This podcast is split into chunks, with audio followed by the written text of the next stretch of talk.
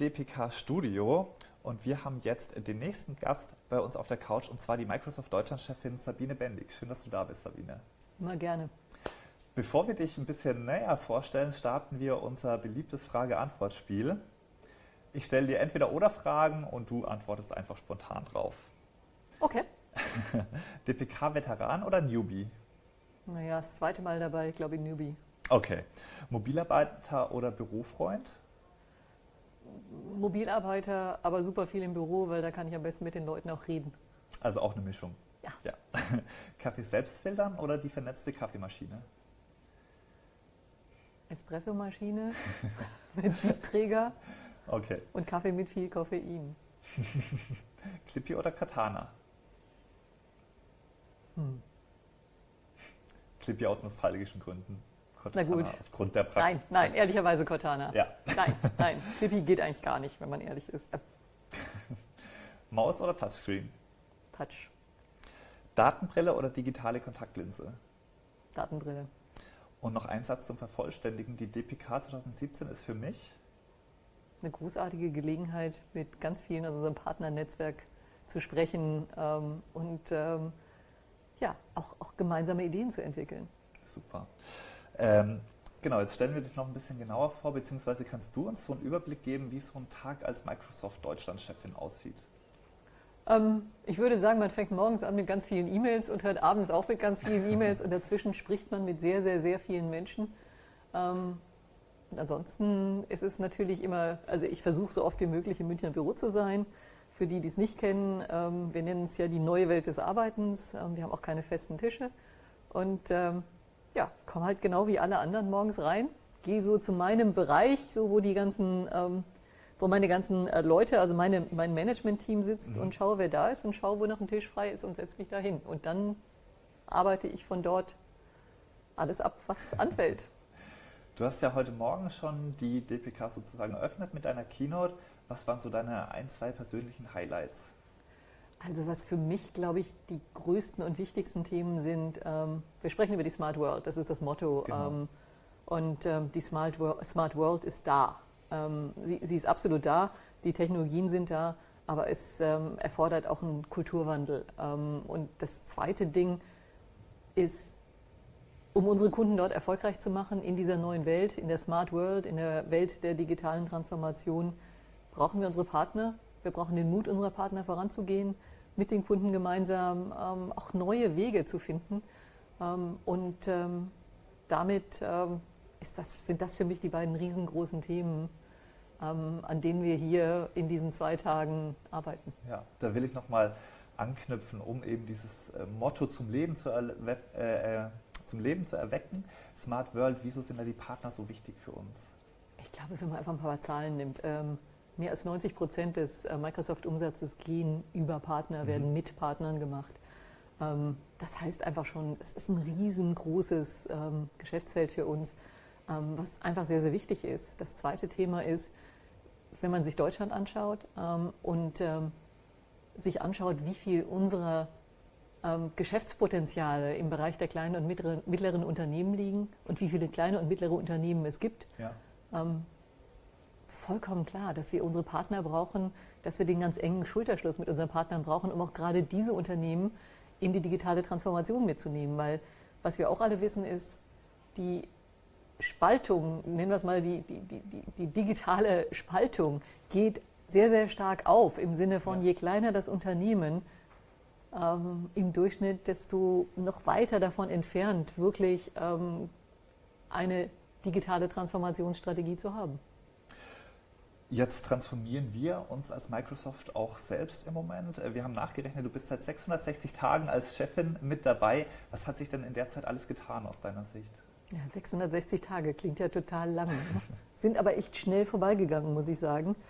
Ähm, was hat sich verändert? Also zuallererst, wir haben die größte neue Organisation, das ist gerade angesprochen, seit 15, 16, 20 Jahren wahrscheinlich ähm, Ja. gerade mal eben umgesetzt. Ähm, warum haben wir das gemacht? Wir haben das gemacht, weil auch wir sagen, nicht nur unsere Kunden müssen sich verändern, auch wir müssen uns verändern, ähm, weil wir sicherstellen müssen, dass wir ähm, mit unseren Kunden und mit unseren Partnern bestmöglich daran arbeiten, die Chancen, die eine digitale Transformation bringt, auch zu ergreifen. Und das können wir wirklich nur, wenn wir uns technischer aufstellen, wenn wir ähm, mehr Industriewissen ähm, haben, ähm, um wirklich auch die Diskussion mit unseren Kunden auf Basis dessen, was sie umtreibt, ähm, in ihren Geschäften, in ihren Unternehmen ähm, zu führen. Und ähm, auch dann, wenn wir halt wirklich sehr fokussiert auf auch gemeinsam mit unseren Partnern eben daran arbeiten können, Lösungen dafür zu erstellen. Ja, du hast gerade gesagt, wir transformieren uns, unsere Kunden müssen sich transformieren, unsere Partner aber auch, oder? Ja.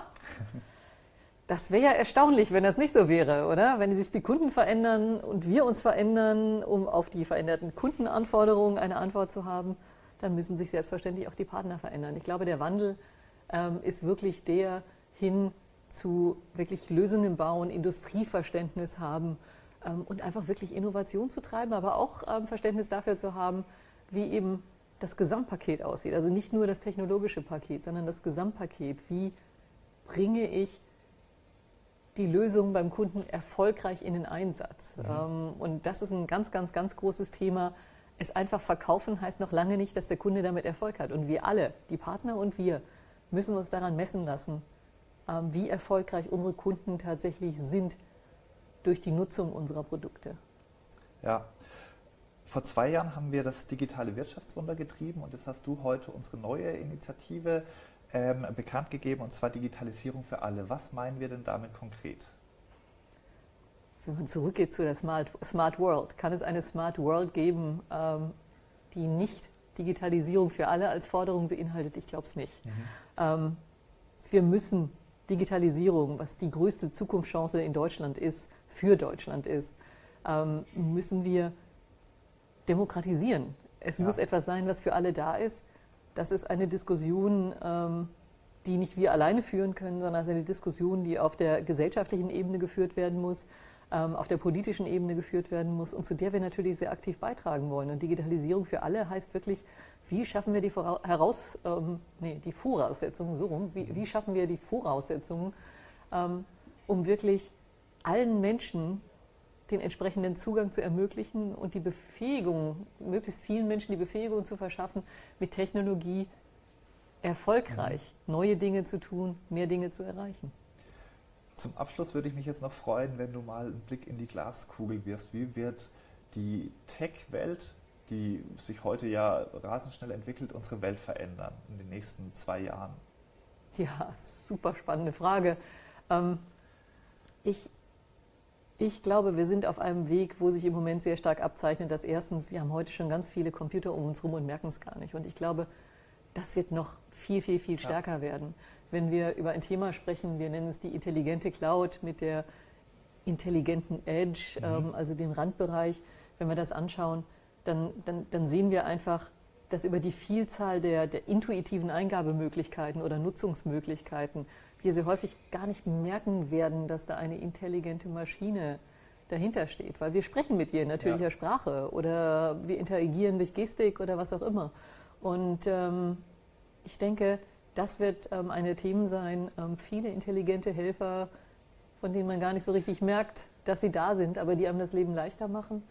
Ich glaube, das andere, was wir sehen werden, ist ähm, schon ähm, eine massive Veränderung in den Unternehmen, in der. Art, wie sie Technologie einsetzen, weil wir sehen es inzwischen, dass Technologie jetzt wirklich in allen Produkten, zunehmend in allen Produkten und Dienstleistungen drin ist, in, in eigentlich allen Industrien.